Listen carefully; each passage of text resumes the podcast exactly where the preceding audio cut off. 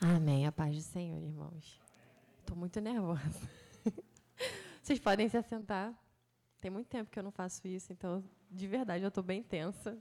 Me perdoem desde já as minhas falhas, porque serão muitas, com certeza.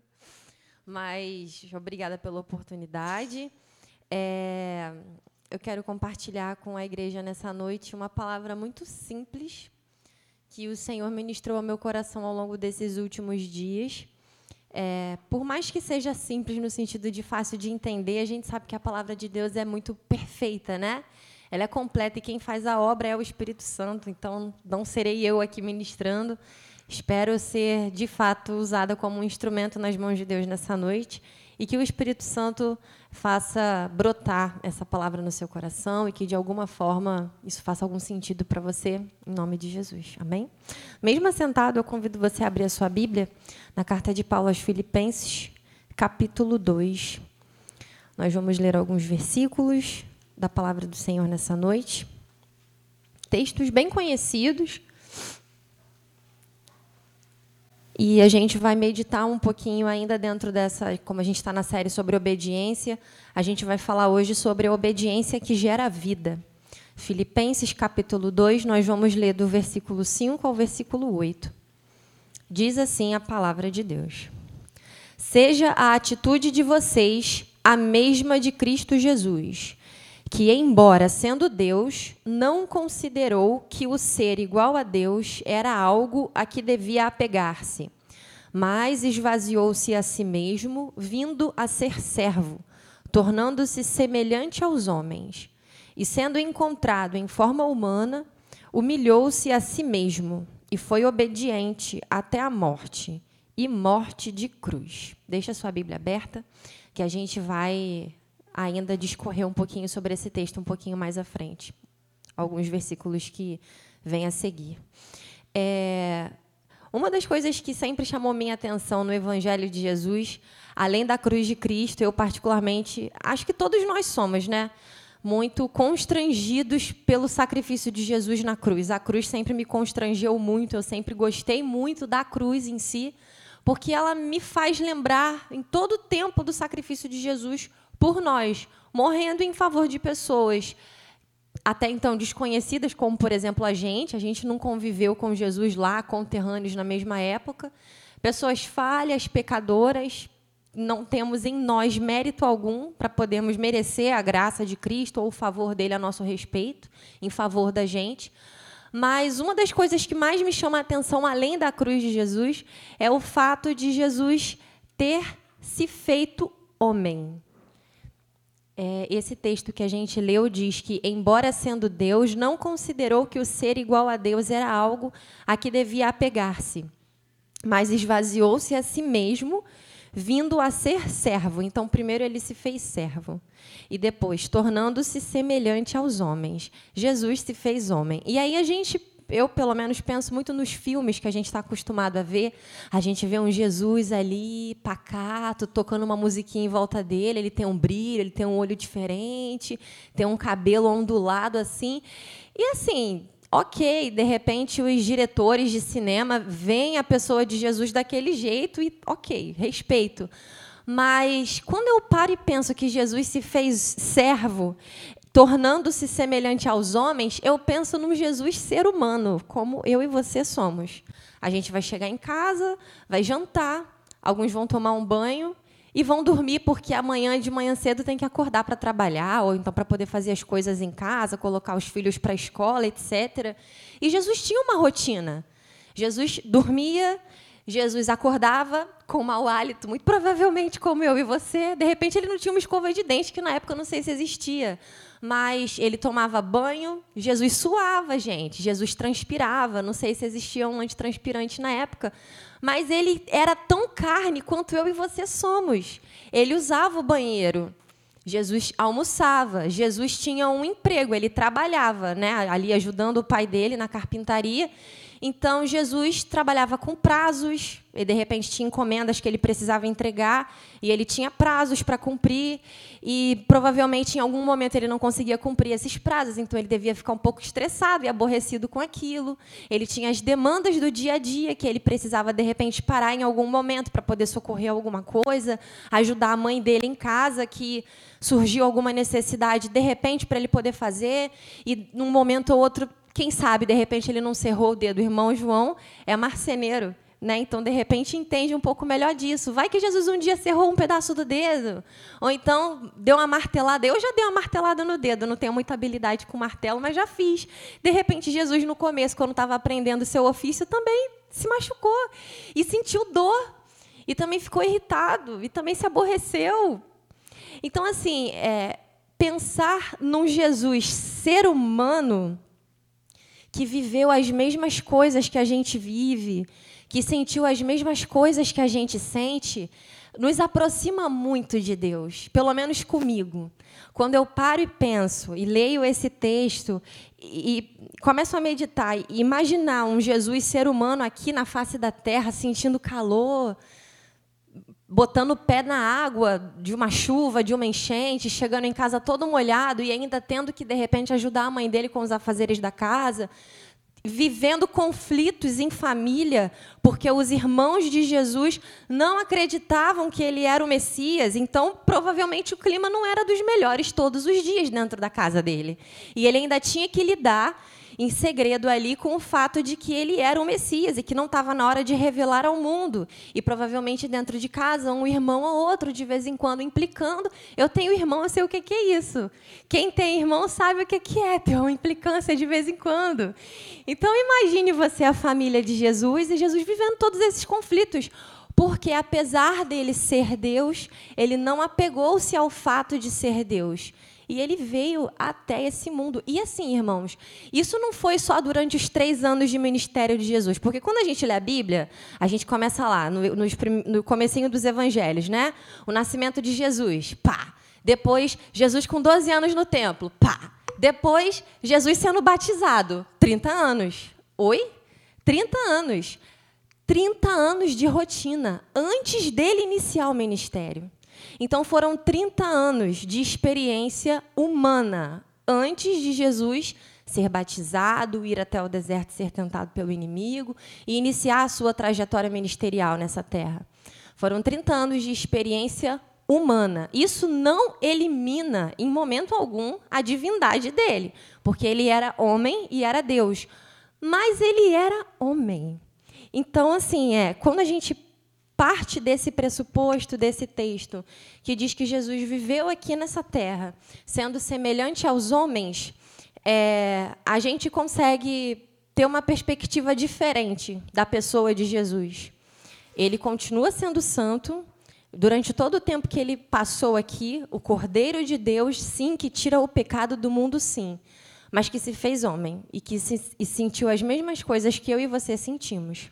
E o texto é, continua no versículo 8, dizendo: E sendo encontrado em forma humana, como se não bastasse ter se submetido à forma humana, porque Deus grande, forte, poderoso, majestoso, criador de tudo, sustentador do universo, aquele que detém todo o poder nos céus e na terra, ele abriu mão de tudo isso, de ser criador, de, de estar na forma de criador, para se fazer em criatura, que no caso somos nós, na pessoa de seres humanos.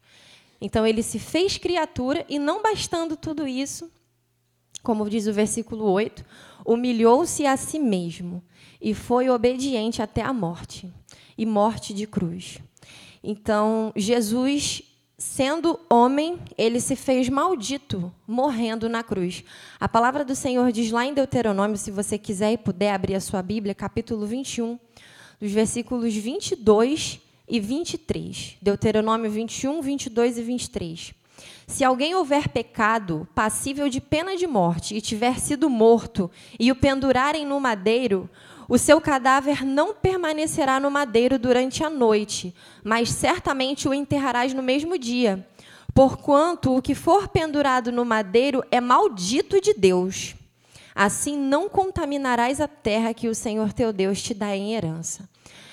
Aquele que morre no madeiro é considerado maldito de Deus. Era o pior tipo de morte que existia naquela época, não no sentido apenas de tortura física, mas de vergonha, né? Que representava muita vergonha. Dizia que aquela pessoa tinha cometido de repente os piores e mais horríveis pecados e crimes contra a vida humana, enfim.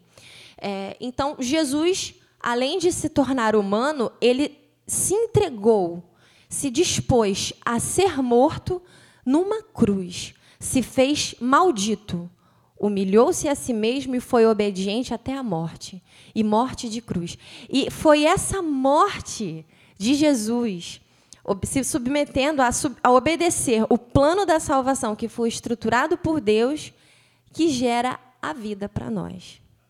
O curioso é que a nossa vida, a vida que a gente tem hoje, ela é originada a partir da morte, da morte de Jesus, uma morte muito dolorosa. É, dentro desses aspectos que a gente já falou agora, de ir descendo as escadinhas, né? de se humilhar enquanto criatura e de se humilhar ainda mais, se submetendo a ser considerado maldito de Deus, morrendo na cruz do Calvário. E através da morte de Cristo, da obediência de Jesus que o levou à morte, nós temos direito à vida. É, se nós temos vida é porque ele morreu, né? E no Evangelho de João, capítulo 10, versículo 10, diz assim: Eu vim para que tenham vida e a tenham em abundância. E é sobre essa vida abundante que eu quero falar rapidinho com os irmãos a partir de agora. Vão ser três aspectos dessa vida que nós recebemos a partir da obediência de Jesus. O primeiro deles, nós recebemos uma vida abundante uma vida plena em sua integridade, restaurada do poder que o pecado tinha sobre nós. E essa vida abundante que Jesus nos outorga a partir do momento que ele obedece e morre em favor de cada um de nós, ela gera paz, gera alegria e gera satisfação. Então, a vida abundante ela tem como característica, por exemplo, a paz, a paz que excede e extrapola a capacidade humana de entendimento. O livro de Salmos, capítulo 6, versículo. Não, capítulo 4, versículos 6 e 7 diz assim: Há muitos que dizem: Quem nos dará a conhecer o bem? Senhor, levanta sobre nós a luz do teu rosto. O 7. Mais alegria me puseste no coração do que a alegria deles, quando lhes há fartura de cereal e de vinho. A alegria que nós temos e podemos viver, a paz que nós podemos viver a partir do sacrifício de Jesus Cristo, é dentro dessa vida abundante, ela não está baseada em coisas que a gente toca, né? Naquilo que você tem de repente dentro da sua carteira ou na sua conta bancária, nos diplomas de certificações e graduações que você tem.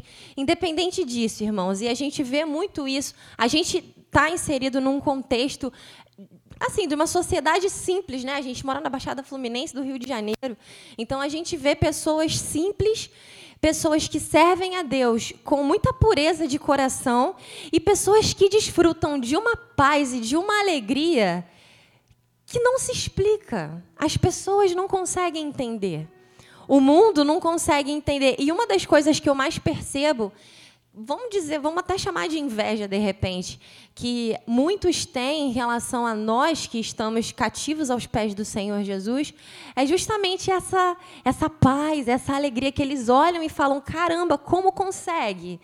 Eu quero tanto isso, eu busco tanto isso. E muitas vezes as pessoas atrelam, associam essa paz, essa alegria, essa satisfação, esse peito cheio é, a conquistas materiais. E eu não estou é, dando um demérito para essas coisas. Não, tem seu lugar na vida. Se você buscou muito, trabalhou muito e conseguiu alcançar alguma bênção material que você sempre desejou, amém. Que Deus te faça prosperar nesse sentido. Só que as conquistas humanas aqui dessa terra, elas sempre nunca vão saciar a nossa sede. Existe uma sede dentro de nós que só é saciada a partir da pessoa de Jesus Cristo. Uma paz, uma tranquilidade, uma sensação de contentamento que apenas a experiência da fé em Cristo Jesus nos dá. É, então, a gente experimenta dentro da vida abundante que o Senhor Jesus nos outorga uma paz que extrapola a capacidade humana de entendimento, uma alegria estável e perpétua.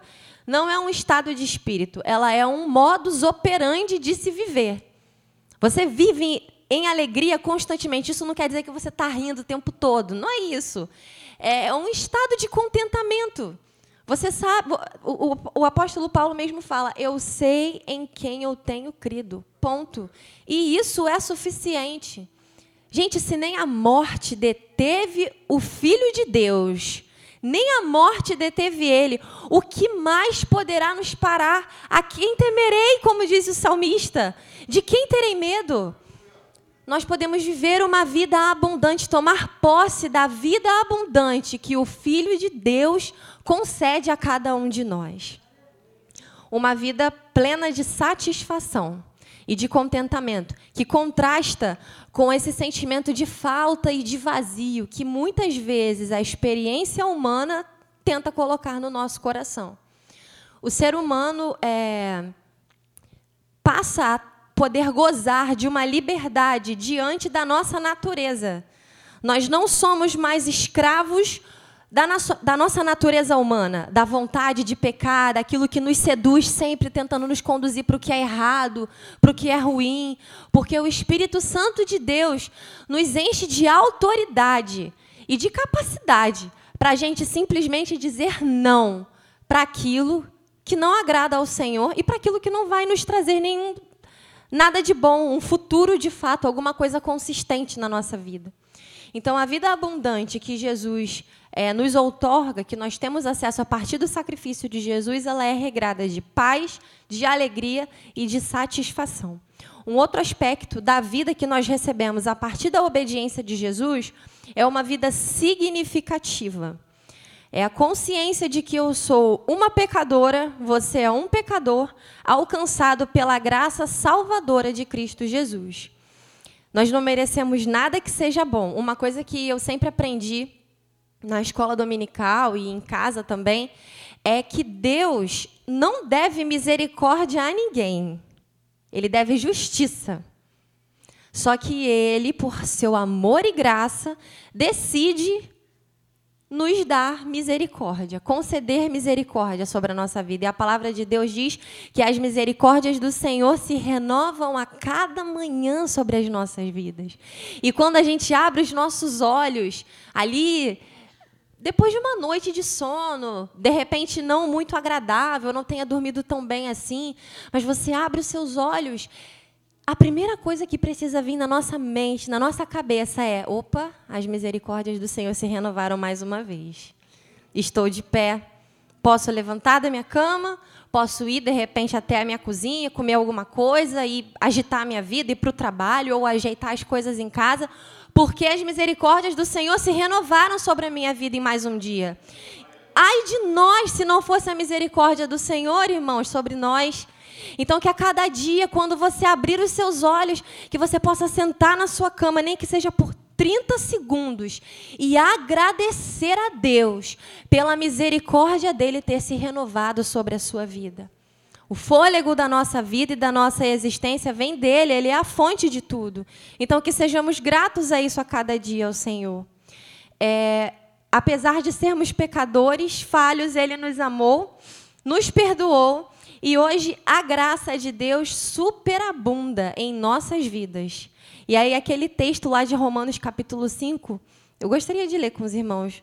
Romanos capítulo 5, versículo 20, a parte B do versículo e o 21. Romanos 5, 20, parte B e o 21, que diz assim: Mas onde abundou o pecado, superabundou a graça a fim de que, como o pecado reinou pela morte, assim também reinasse a graça pela justiça para a vida eterna, mediante Jesus Cristo, nosso Senhor. É uma coisa que eu tenho aprendido ao longo dessa minha longa caminhada de vinte e poucos anos de vida é que quanto mais pecador ou mais consciência de pecador a gente tem, mais a graça de Deus nos constrange. Porque assim, vão igual aquela parábola acho que é a do juiz, né? Que tem a pessoa que devia muito dinheiro e para um determinado servo.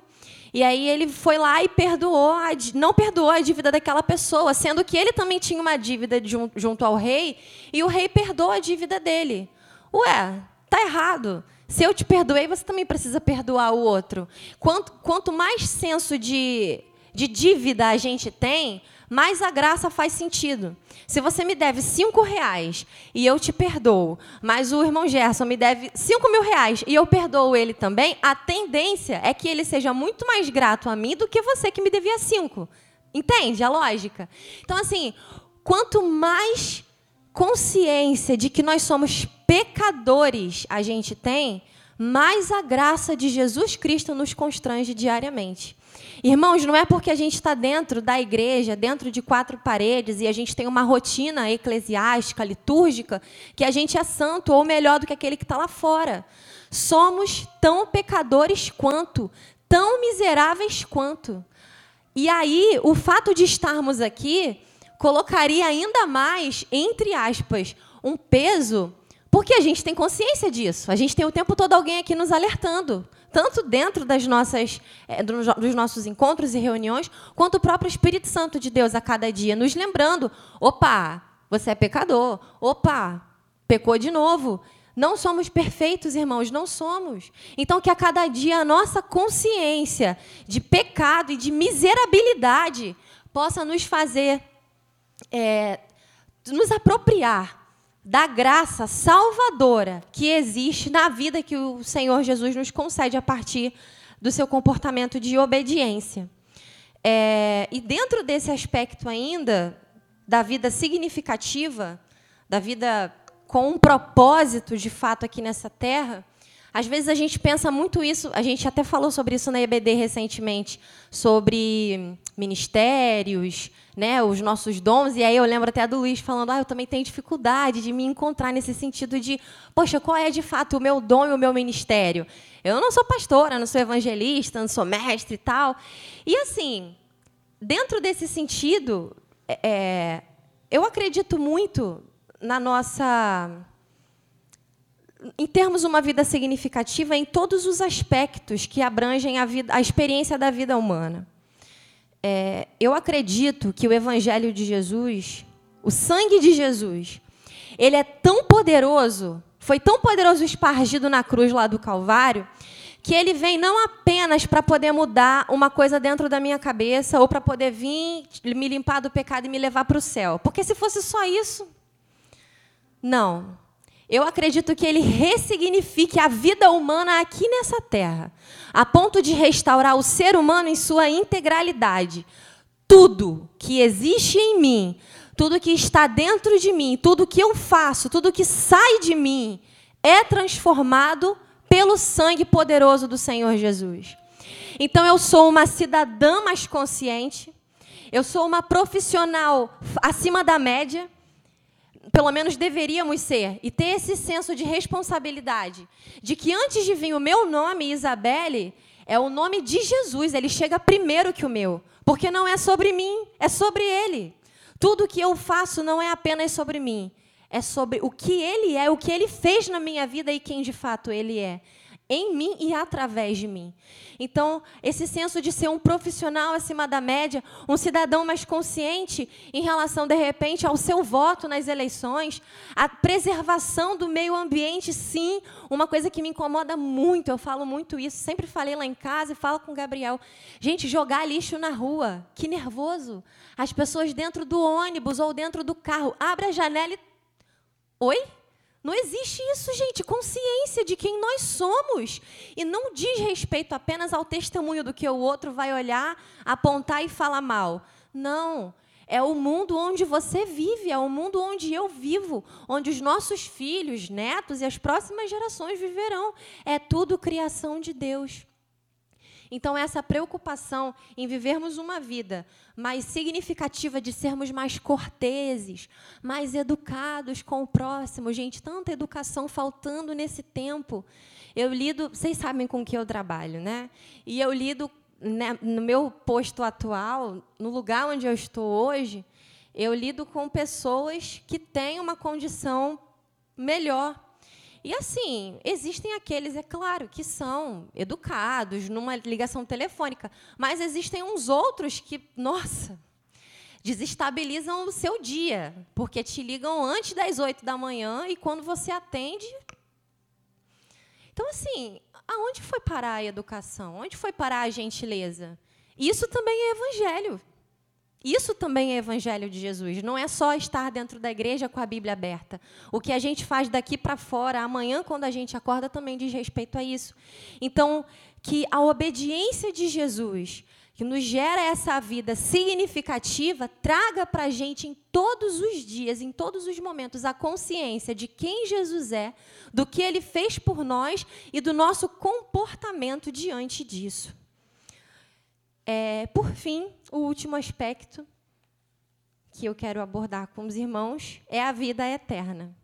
Então, a gente falou é, desses, dentro desses três aspectos da vida que nós recebemos a partir da obediência de Jesus. Uma vida abundante, que é uma vida plena, regrada de paz, de alegria e de satisfação. A, Falamos também de uma vida significativa, que é uma vida com senso de propósito, de, do, do meu lugar no mundo, do meu papel nesse mundo. E também, para finalizar, a gente vai falar sobre a vida eterna, que é a vida sem fim. É, nós fomos criados à imagem e à semelhança de Deus. Nosso Deus é eterno. Ele não tem início, não tem fim. Então, ele é eterno. E o ser humano anseia pela eternidade, porque nós éramos eternos no começo, mas o pecado trouxe a morte, né? Introduziu a morte na experiência da vida humana. E desde sempre, o ser humano busca isso, de, desse senso de eternidade, desse anseio pela eternidade. Os, os, egípcios, por exemplo, eles embalsamavam né, os corpos lá, mumificavam, o pessoal colocava dentro de uma das pirâmides com muitas riquezas, porque eles achavam que em algum momento, ou nessa vida, ou em uma outra, eles iriam ressuscitar e estariam ali cercados de riquezas, porque o ser humano sempre ansiou pela eternidade. E um dos nossos maiores anseios é oferecido para nós a partir do sacrifício de Jesus Cristo. Nós temos direito à vida eterna, uma vida que não vai ter fim com Ele na eternidade. O sacrifício de Jesus, é, ele fez com que a morte física que a gente experimenta aqui nessa terra seja apenas uma transição para a vida eterna que nós gozaremos com Ele nos céus é, o Evangelho de João, capítulo 5, gostaria de ler também esse texto junto com os irmãos. Evangelho de João, capítulo 5, versículo 24. Diz assim, João 5, 24. Em verdade, em verdade vos digo: quem ouve a minha palavra e crê naquele que me enviou, tem a vida eterna. Não entra em juízo, mas passou da morte para a vida. 28.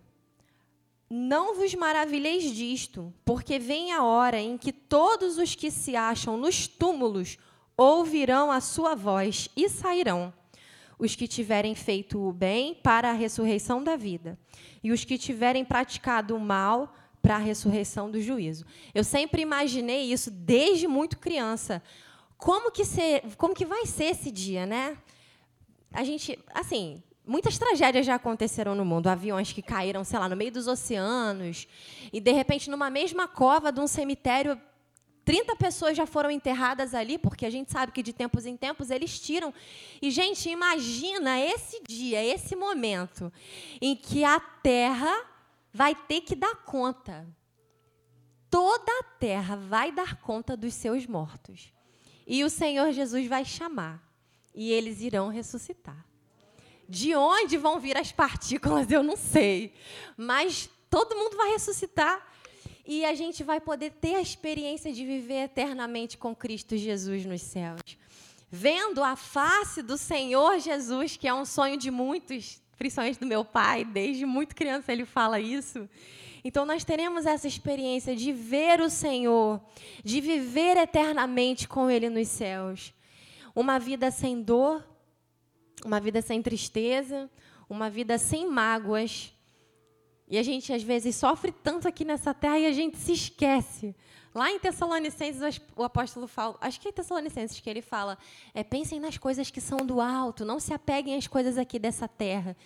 Irmãos, que a gente possa a cada dia se lembrar que, de fato, o nosso lugar não é aqui. Nós estamos aqui, mas nós não somos daqui. E muito em breve nós estaremos na eternidade com o Senhor Jesus. Essa é a esperança, a esperança viva da igreja do Senhor. Então, nos momentos de tristeza, nos momentos de aflição, nos momentos de dificuldade, que você se lembre, que eu me lembre, que o nosso lugar não é aqui. A gente está aqui apenas num processo. E assim, é, o sacrifício de Jesus é tão poderoso que ele nos concede a possibilidade de viver essa vida aqui também de uma forma muito boa, de gozar essa vida aqui de uma forma plena, como a gente falou no primeiro aspecto.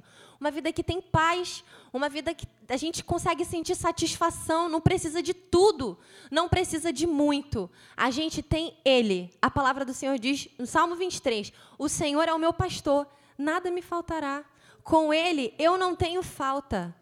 Eu posso até precisar de outras coisas e Ele sabe que eu preciso, Ele sabe que você precisa. Ele tem plena consciência disso, irmãos. Mas por tê-lo em mim, todas essas outras questões elas vão minimizando, né?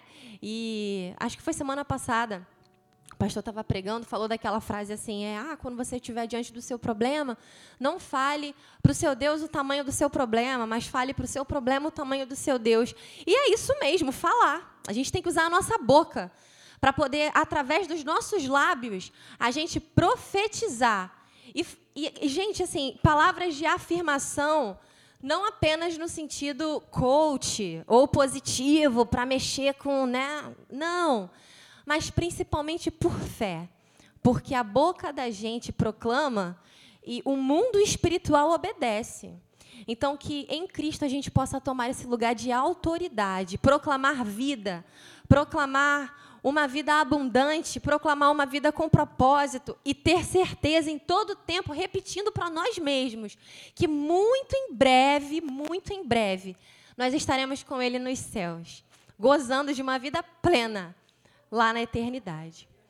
Eu gostaria de ler só apenas os últimos versículos lá de Filipenses 2, onde a gente começou. A gente leu até o 8, agora a gente vai ler o 9, o 10 e o 11, para terminar.